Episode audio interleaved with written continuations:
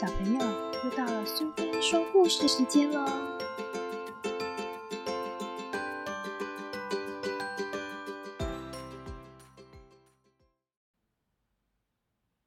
今天我们要讲的故事是《山丘上的石头》，作者和绘者是大卫·麦基，译者是张淑琼，由道生出版社所出版。裘先生和裘太太住在山丘最顶上的一栋小房子里，方圆百里之内只有那座山丘。因为是唯一的山丘，有很多游客来参观，那里的视野好极了。游客们要爬上山丘得费点力气，但下山回家倒是很省力。大家都说能住在这儿真是太完美了。如果没有那块石头，裘太太告诉她的丈夫：“才算真的完美。”那块石头立在房子后面，挡住了厨房窗户一半的风景，很完美啊。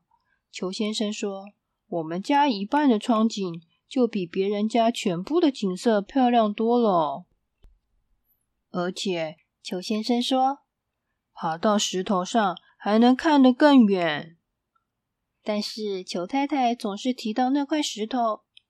你可以去上班，我只能待在家里看着石头。或是我在厨房的时间啊很长，最常说的就是石头挡在那里，真是可惜啊。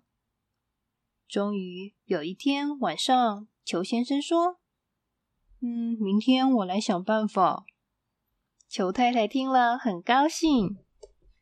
第二天，裘先生挖掉石头外侧的泥土，接着他从另一边推动石头，石头就一路滚到山丘底下了。太棒了！裘先生大声欢呼，裘太太乐坏了。现在从厨房的窗子望出去，就可以看到那完整的风景。但是那天晚上，他问裘先生。那个可笑的嘶嘶声是什么呀？她的丈夫因为白天工作太辛苦，早就累得睡着了。第三天晚上，换裘先生问：“哎，那个可笑的嘶嘶声是什么啊？”不知道。裘太太说：“我昨天晚上就一直听到了。”又过了一天，裘先生觉得下班回家的路。好像变容易了。当他回到家，发现裘太太正在哭泣。山丘变矮了，他抽抽噎噎的说：“那个嘶嘶声是从山丘里的空气，就是从挖掉石头的那个洞口漏出来的。”就这样，一天又一天，一夜又一夜。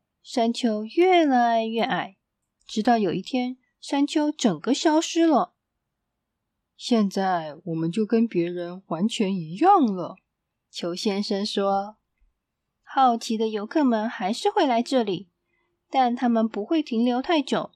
这里没什么值得看的。他们会打招呼说：“你好啊！”就继续往前走。可怜的裘太太，山丘没了。风景也没了。从窗子望出去，他还看得见那颗石头就立在远处，而且嘶嘶声并没有停下来。从白天到晚上，从晚上到白天，裘家的房子不断下陷，直到山谷最底的地方。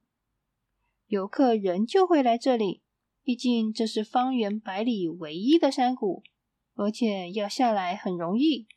他们不会逗留太久，山谷里没有什么风景可以看，而且要爬坡回家还挺累人的。有一天晚上，一阵可怕的隆隆声和撞击声把裘先生和裘太太吓了一大跳。裘先生把棉被掀开一个小缝往外瞧，然后跑到门边探头去看看发生什么事。外头黑漆漆，什么也看不清楚。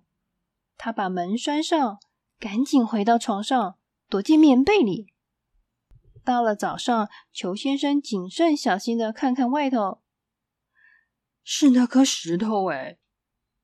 他对着裘太太喊道：“他滚下山谷，卡回那个凹洞上了。”哦，这比之前更糟了。裘太太说：“现在他把整个窗景都遮住了。”别担心，裘先生说：“我想到办法了。”接下来一整天，他在石头后面东弄弄西弄弄。裘先生完成了，他在石头上画了一幅画。他说：“至少现在厨房有一片风景了。”裘太太很高兴，而且那个嘶嘶声已经停了耶。现在地里头的空气没有地方逃，裘家的房子开始往上升。从白天到晚上，山谷渐渐消失了，房子不断的往上升，最后山丘终于回到原来的老样子。游客们又再一次努力的爬上来参观这个方圆百里唯一的山丘。啊，你真幸运呢！他们对裘太太说：“啊，有这么好的风景啊，住在这里真是太完美了。”真的很完美，裘太太满心同意。而且哦，最棒的就是厨房的这窗景哦！来来来，我带你们去看。